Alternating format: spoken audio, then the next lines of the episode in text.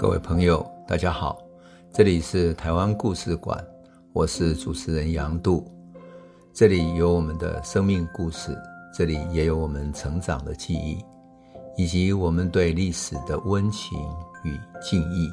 欢迎您收听。各位朋友，大家好，我们上一集讲到了连雅堂哈遇上了戏剧工作者张维贤，张维贤可不是一般的年轻人而已。他是戏剧界小有名气的导演了，特别是在一九二八年的时候。那么在社会运动团体里面，张维贤属于无政府主义孤魂联盟，所以为了启蒙，他们早就在彰化啦、新竹、台北各地举办了很多演出嘛。演出的剧目有田汉的婚姻大事啦等等的。所以你可以想见，这样的一个年轻人，那时候才几岁，你知道吗？张维贤是二十三岁。而这时候，连雅堂已经五十岁了，两个人相差了二十七岁。可是连雅堂的心情啊，好像青年一样。所以，连雅堂在杭州居住之后，后来一九二七年左右，大陆发生北伐，各种战争不断，战事连连嘛，所以他回到台湾，他就开了一间书店。可这个书店里面呢，就请了这个张维贤担任他的店员，真有意思哈。我就在想说。啊，这个大儒一样的连雅堂，写台湾通史的连雅堂，跟那个热血的二十三岁的无政府主义青年，天天想要搞革命的这个年轻人是怎么在一起的？可是张维贤就是在连雅堂的书店里面帮他看着书店，帮他做书店。可是呢，剩下的时间，正如同我们现在年轻人一样，他剩下的时间就是搞他的戏剧活动。然后他跟无政府主义结盟起来，还在外面发行杂志。又跟劳工团体结盟，鼓动抗争的，所以他就招致了日本警察的注意了。等到一九二八年七月的时候，哈，日本政府发动对孤魂联盟，就是无政府主义团体的大搜索，很多文书都被没收了。然后张维贤因为他没有犯罪的证据嘛，所以被释放。那孤魂联盟也就无形中宣告解散了。这个时候，一心想要追求戏剧的他，就到日本筑地小剧场去了，去学习表演艺术。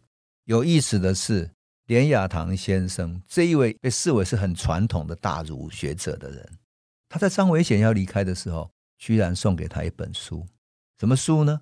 是一本日本人写的无政府主义的书。你有没有觉得他的思想是多么新潮、多么开明，跟这个世界是何其接轨？所以你就可以想见，他到杭州去，到大陆各地去，乃至于他支持孙中山的革命，其实他背后都有他。很现代性的一种新的思维，这个就是连雅堂过去没有被看见的一面。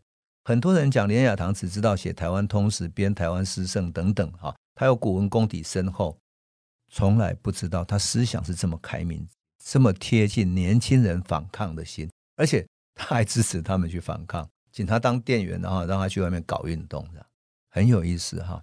有意思的是，两年以后啦，我们上次讲过嘛，张维贤从日本筑地小剧场。去学习戏剧回来了，然后呢，他跟台湾的无政府主义者，就是台湾劳动互助社这些无政府主义者就合作，就组成我们讲过民风演剧研究会嘛。那招募会员要训练他们的艺术素养哈，所以开了我们讲过开音乐、戏剧表演、文学等等课程。诶，他请连雅堂来开讲讲台湾语研究。为什么讲台湾语研究？因为他要让每一个演员在讲台湾语的时候，可以很典雅、很漂亮。事实上，台湾语里面有两种语言，一种是我们平常的口语，一种是读书音，就是一般汉学的老师在教的读书音的台语。所以，你到底是要用这样的一种表演式的，比如说唱歌仔戏的那种呃台词、念诗词的那种台词去表演，还是要用一般的我们的口语、生活化的口语去表演呢？你就要需要有一个追本溯源嘛。那就让连雅堂来讲。很有趣的是。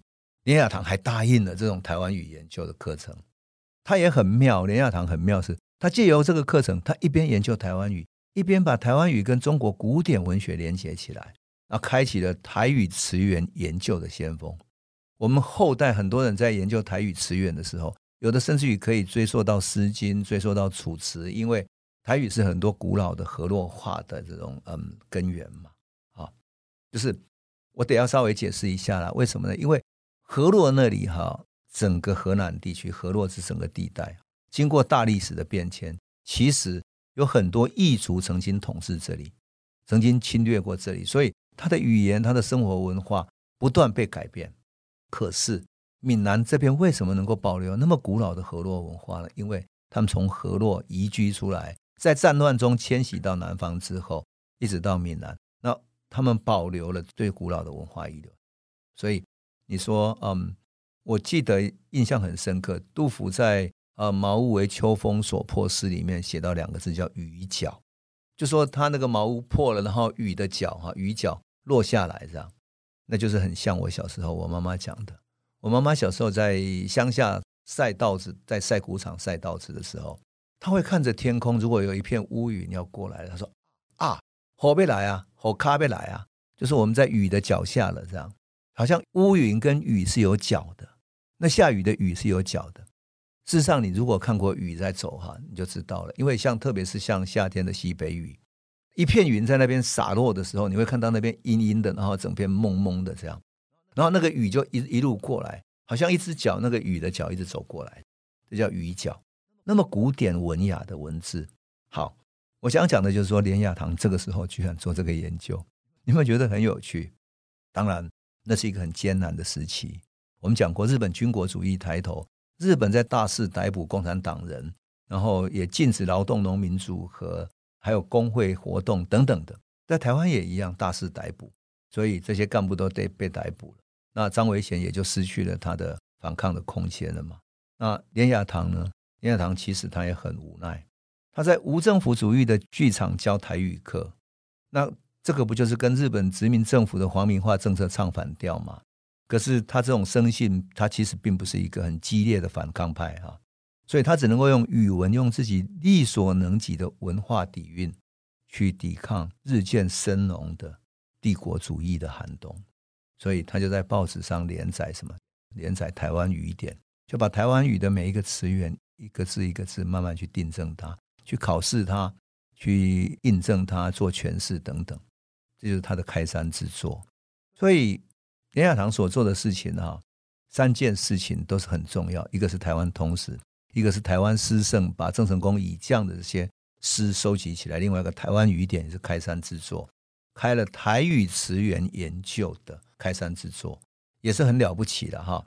那这个台语语典在出版的时候呢，他曾经很遗憾的说什么？他说台语有这么深厚的文化底蕴，但是台湾人却不知道。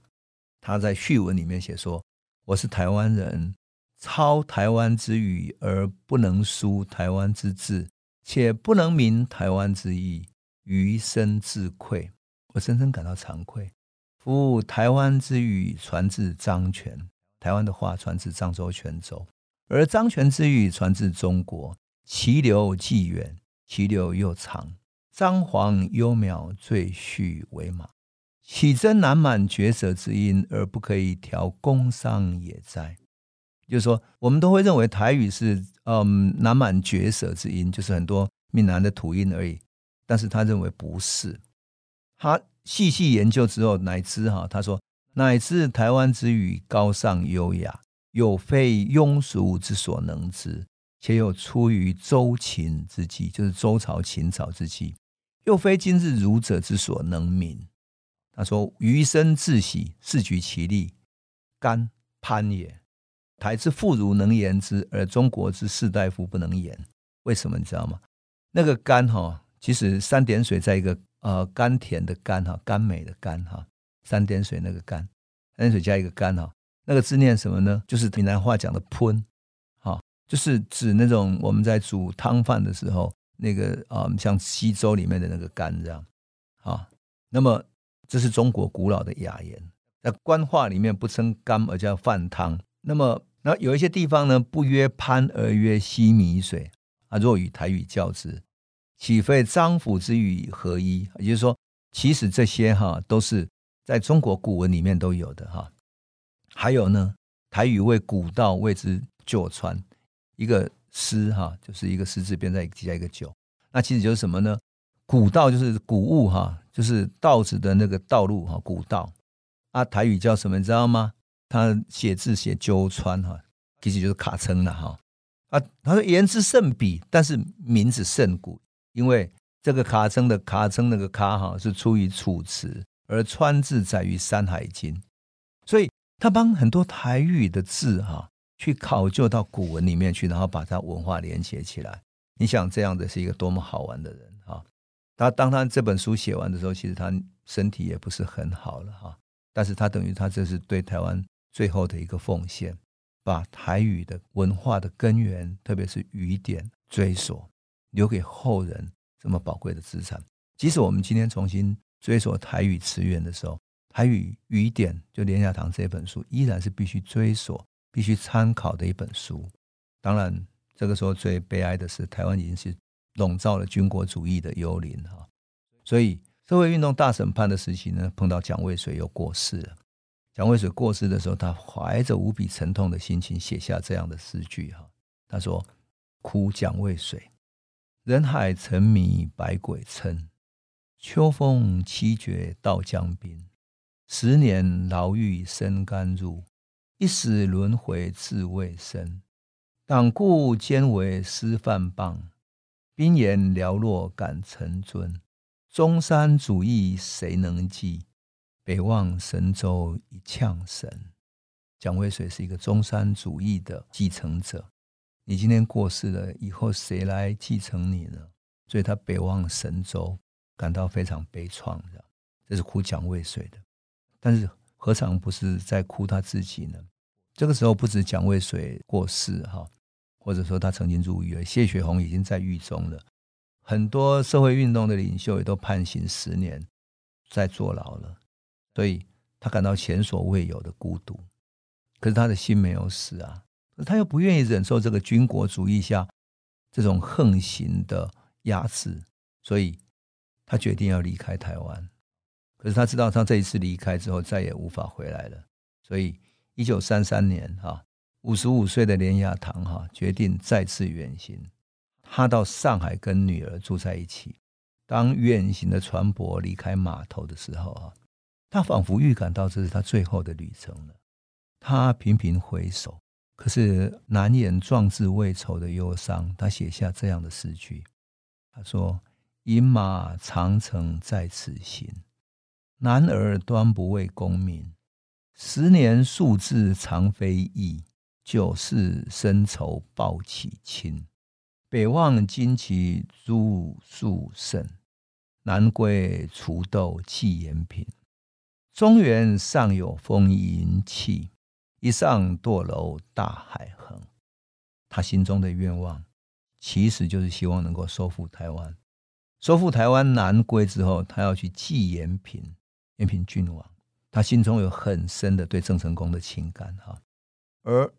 对于殖民帝国的国仇家恨，他笔下可不是说写成了几世深仇，他写成九世深仇。那九世深仇是什么意思呢？因为到了连雅堂的时代，他们是迁台的第七世，所以他是第七世。他自己的孩子呢，算是第八世。他写家族的九世深仇，意思是什么？就是后来他的孩子啊，生下来的孙子也算在内。所以他就这样望着无际的大海，把他整个家族的深仇大恨都寄托在他的诗里面了。那么，这个就是他最后离开台湾的时候所写的诗。当然，一九三六年六月二十八日，连雅堂在上海病逝了啊，病逝了。可他一生留下三部著作，其实都是开山之作：《台湾通史》、《台湾诗圣》以及《台湾语典》，每一本。都是为台湾留下最重要的记录，因此我后来看到我们的课本说要取消掉连雅堂《台湾通史》的序言等等，甚至因为政治的原因，因为政治颜色的原因，去去对连雅堂有各种各样的负面评价的时候，我都觉得有点不值。就是什么？就是说不应该，因为他其实是最开始把台湾作为最重要的主题啊，做出很重要奉献的人。他不断写出开山之作，为台湾的文化，无论是文字也好、历史也好、诗也好，留下他的最重要的奠基。后人无论要走到哪里去，都会从这里开始。即使你要写台湾文学史，你也会从台湾诗圣里面找到一些诗作，这些诗人来写、来评论，因为他就是最早期的台湾的文学作家。当你要写台湾语言的时候，你不得不看台湾语典。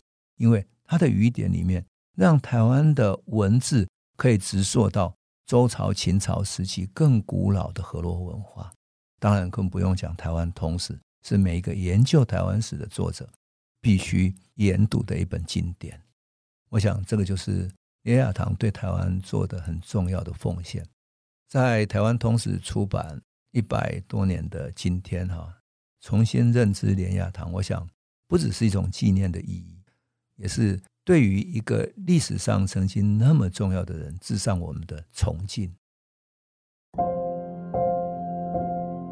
这里是台湾故事馆 Podcast，我们每周一、周五会固定更新新的台湾故事，请随时关注台湾故事馆粉丝页，按赞并分享。最后，我们工商放送一下。若你对本节目有兴趣，可以购买纸本的《有温度的台湾史》，更方便您阅读。本节目由中华文化永续发展基金会制作，连振东文教基金会赞助。